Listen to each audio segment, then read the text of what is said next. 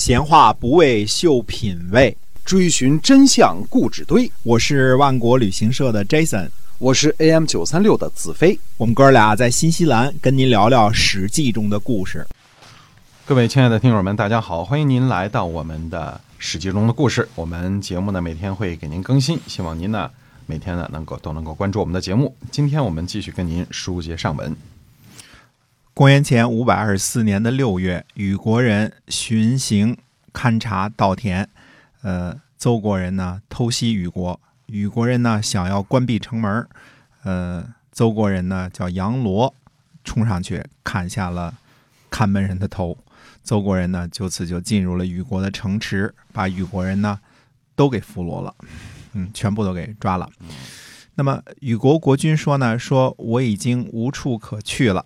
于是呢，他自己呢，呃，也去了邹国去寻找妻小。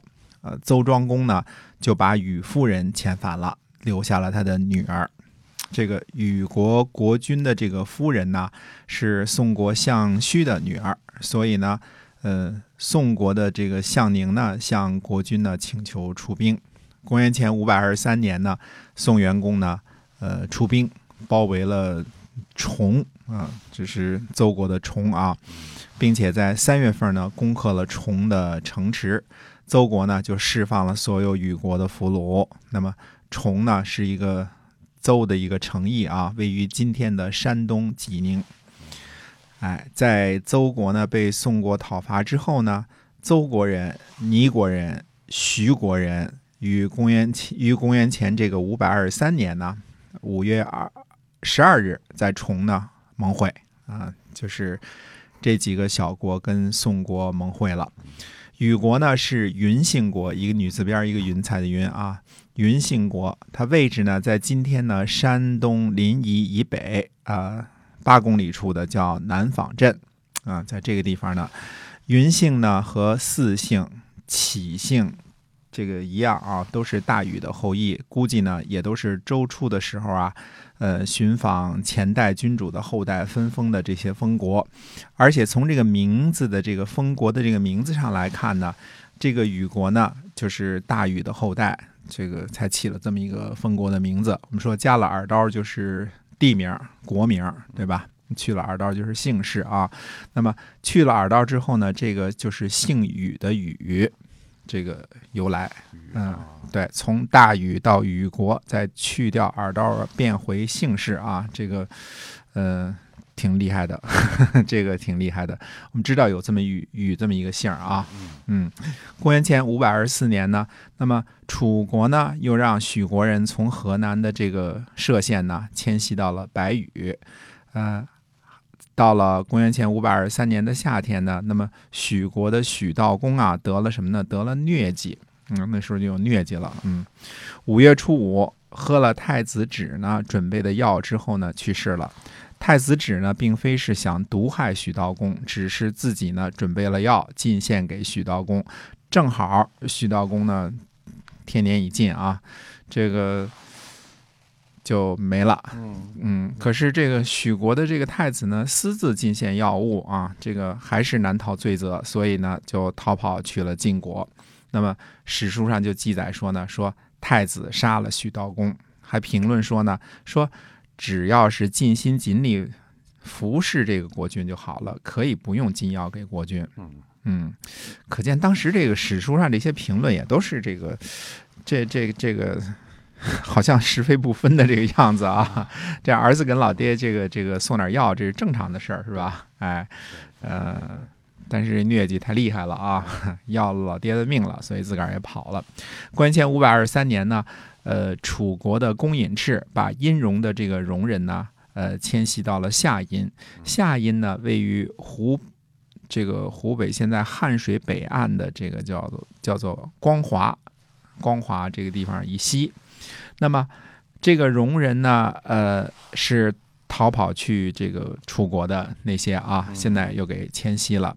那么，楚国的令尹子瑕呢，在夹筑城。这夹呢，其实已经是河南挺靠北的了。那么，呃，本来是郑国的地盘，被楚国呢抢了去了。嗯，它位于什么呢？位于今天的河南呢三门峡啊附近这个地方。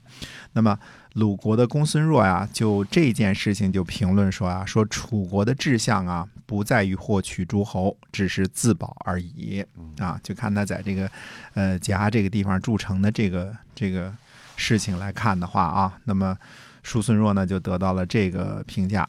公元前五百二十三年呢，那么齐国的这个高发呢，率领军队讨伐莒国，莒国的国君呢就逃到了季章，季就是原来这个我们说过的晋国的这个地方啊，在啊江苏的赣榆啊，现在在江苏的赣榆，呃，想当初呢，这个莒国呢有个妇人，呃，丈夫呢被莒国的国君呢杀了，自己呢成了寡妇，呃。凡是我们说有个富人呐，有个人呐，什么这些，这都是平民老百姓啊，没名没姓的啊，某人啊，或啊，就是呃老百姓有个富人啊，那么这个老妇人呢，这个寡妇呢，就在记章谋生。这个老妇人呢，就纺线的时候啊，她就纺绳子。啊，看着呢，差不多到了城墙的高度的时候呢，就藏了起来，把这绳子啊，等到齐国的军队呢，呃，围困逃难的举国国君的时候呢，这老妇人呢，就把这绳子啊扔到了城墙之外，啊，这个有人呢就把这绳子呢就献给了这个，呃，这个孙叔，那么这个孙叔呢就让士兵呢，这个爬着这个城这个绳子啊上了城墙。爬上去六十人之后呢，绳子断了，嗯，绳子不那么结实啊，呃，军队呢就开始鼓噪，呃，已经上了城墙的这六十人呢也开始鼓噪。那么举国的国君呢，就举共工啊，就害怕，就开启西门呢，从纪章就逃走了。七月十四呢。齐国军队呢攻入了纪章，史书上记载呢说，公元前原来很早的时候啊，就公元前六百六十四年的时候呢，纪章呢就已经投降了齐国。那之后呢，对于纪章呢就没有记载，为什么又归了莒国了？这个也不知道啊。这个为什么需要齐国再占领一次？可能是江苏赣榆离的这个齐国太远了，嗯，没守住啊。这个不得而知，不知道中间有过什么过节啊。公元前五百二十四年和五百二十三年的这个记载来看呢，虽然大的战争没有了，但是局部的小型战争依然存在。呃，像邹国这样的国家啊，被鲁国侵伐的时候，就去霸主那儿告状啊，说我们被欺负啦，这个这个鲁国欺负人，是吧？可是自己吞并虞国的时候呢，也没手软，上去就把人家看门人的这个脑袋砍下来了 啊，直接就给俘虏了，把全全城都给呃抓起来了啊。那么，呃，齐国呢，那就更不用说了，这个对于附近的小诸侯，从来也没有手软过啊。这个该打就打，哎，对了，这个呃。可见呢，这个这个楚国呀，在楚平王继位之后啊，他不再执行楚灵王时期的这个扩张政策了，而是结好诸侯，政策上呢趋向于柔和了。呃，那这个时候呢，这些这个中小型的诸侯呢，又都一块儿。起来了，所以大的不凶的时候呢，小的就凶了，而且这些中中小型的诸侯呢，基本上都是一窝蜂的就去投奔晋国了。那么其中有意思的就是像什么呢？像这个呃虞国呀、呃莒国呀，这个东夷的这些国家啊，嗯，加上尼国，尼国叫小邹国，他本来是啊，本来是跟邹国是一个姓的兄弟俩分家的。那么他们呢，跟宋国结盟，其实。本来东夷这些国家啊，这个齐国呀，什么呃邹国呀、尼国呀，这个包括虞国呀，这些都是差不多都是东夷嘛，对吧？这些国家呢，其实本来就是殷商的这个附属国，他们心里呢一直向着殷商，包括很多祭祀的习习惯啊，比如说这个。呃，用人来祭祀啊，这些都是跟殷商是这个连在一起的。嗯嗯，所以这个小盟会有点小地区性的这个盟会，而而且呢，东夷这些人呢本来就跟宋国走的比较近啊，虽然被打了，但是宋元公来了之后呢，大家说，哎，那我们就自己盟会一下吧。嗯，就盟会了一下。那么这个看似比较平静的事情呢，呃，比较平静的时候呢，实际上。